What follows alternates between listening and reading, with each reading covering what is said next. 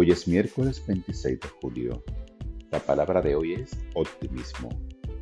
Doy la bienvenida al bien que se me presenta. Vivo con una actitud positiva. Confío en que el bien que busco está en camino, aunque aún no puedo verlo. Abrazo los resultados positivos que se van revelando poco a poco. Aquieto mi mente con afirmaciones de gratitud y centro mi atención en pensamientos alentadores.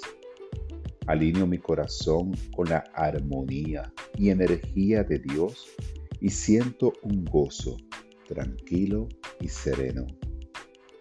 Soy consciente de que las cosas buenas están por llegar y mi optimismo me ayuda a visualizar los mejores resultados para mí y mis seres queridos.